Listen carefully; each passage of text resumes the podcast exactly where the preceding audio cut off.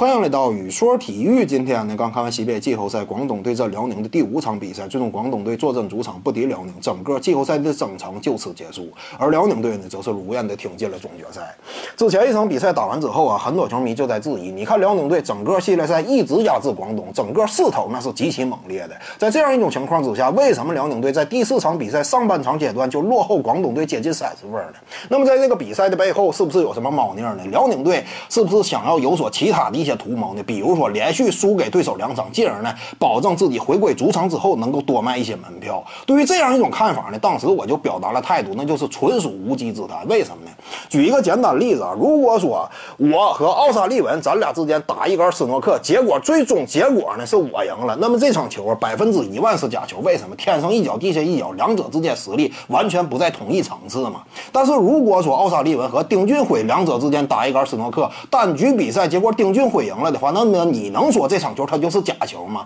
毕竟两者之间实力接近，谁都拥有赢下单局比赛的这样一种能力，这个你就不能说它是假球。我们知道广东队也在面对辽宁的情况之下，他是。比打的比较被动，处于劣势。但是呢，你不能否认广东队他是一支非常强劲的球队。这支队伍他的实力那是仍然存在，仍然是不可小觑的。你能说在辽宁队眼里，广东队真就是随便你怎么捏吧都能够拿下的一支对手吗？完全谈不到啊。所以呢，这个说这个是假球啊，我感觉这完全是不切合实际的。而且呢，从整个系列赛的角度来说，辽宁队想要回归主场多卖一点门票，那必须得连续输给对方两场才行。在半决赛这么关键的比赛当中，连续输给对方两场，那辽宁队他得多弱智才能想出这样一种这多卖球票的办法？这个也太拙劣了一点了。而且呢，连输对方两场之后，那么整个系列赛心理优势这一块将会完全逆转，广东队完全有可能乘胜追击。一举整拿下整个系列赛，这都是说不定的了。因为我们清楚，一旦系列赛当中打到第七场的话，什么结果都是能可有可能发生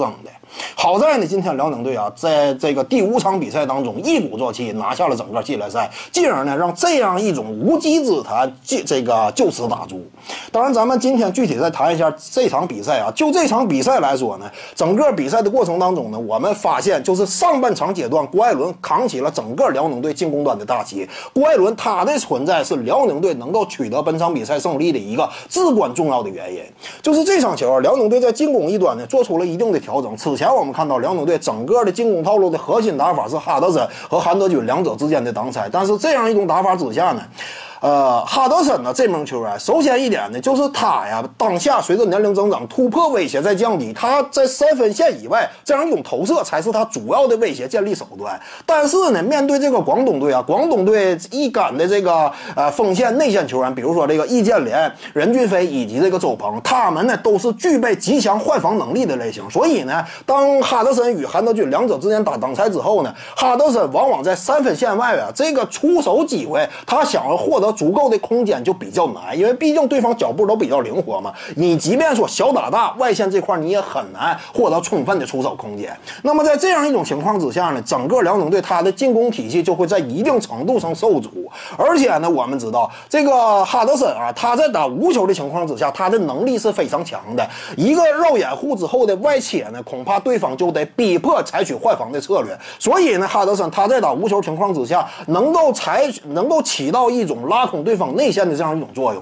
再加上郭艾伦呢，他并不是特别擅长打无球，在打无球情况之下，他的投射不足以建立哈德森那样一种级别的威胁。在这样一种综合的情况之下之之下呢，那么辽宁队主打郭艾伦与韩德君两者之间的挡拆就成为了一个非常可以选择的方案。在比赛当中呢，我们能够看到啊，郭艾伦和韩德君两者之间挡拆之后呢，郭艾伦面框突破，这会儿留给广东队的呢，他就是或者你要是选择封盖。在郭艾伦的话，那么韩德君这块就会面临篮筐下的大打小这种局面，呢对于整个这个呃广东队来说，就是极难选择的。呃，通过郭艾伦和韩德君两者之间打挡拆呢，就破解了对方换防能力强的这么一点优势，这点是极为关键的。也就是说，今天呢，郭艾伦通过他的突破，为辽宁队创造了极高的进攻进攻端的这个价值。另外，下半场之后呢，就是广东队啊，也适时的采取了应对策略，面对郭艾伦和和。韩韩德君两者之间打挡拆呢，会采取包夹拐轮的策略。这会儿我们也发现了辽宁队他目前存在的一个短板，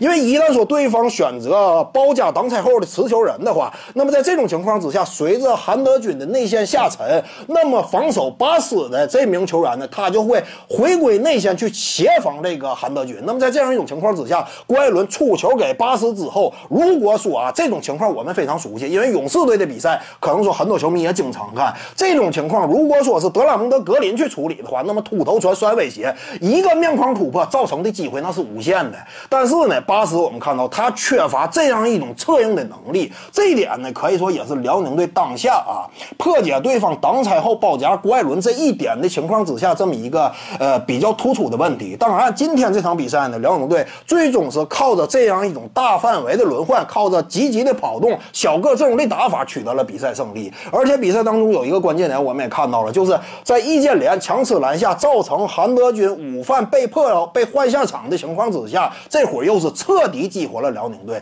本来呢，在之前呢，呃，广东队已经基本要将比分迫近了，但是随着韩德君的下场，整个辽宁队又重新掌握住了势头。这个呢，就是广东队啊非常挠头的一点。我好不容易把你对方内线的一个攻坚重点给打掉了，但是你一旦上了小个阵容之后呢，整个局面我又控制不住了。这就是辽宁队啊，在整个系列赛当中呢，展现出来的这样一种多面手的进攻端潜力，同时呢，也暴露出了一定的缺陷和问题。这个呢，也是在接下来的比赛当中，总决赛当中需要注意的一个关键点。当然，目前呢，辽宁队已经成功挺进了总决赛，这是这支球队最近四年以来第三次打进总决赛。当下呢，我们就静静等待山东和广厦这两支球队究竟能够呃谁能够闯进总决赛。但是甭管谁最终打进总决赛，今年这个系列呀都会产生一位新科的总冠军球队，我们也是拭目以待吧。本期呢就跟各位聊这儿，如果你喜欢本视频呢，点击屏幕右下角订阅，咱们下期再见。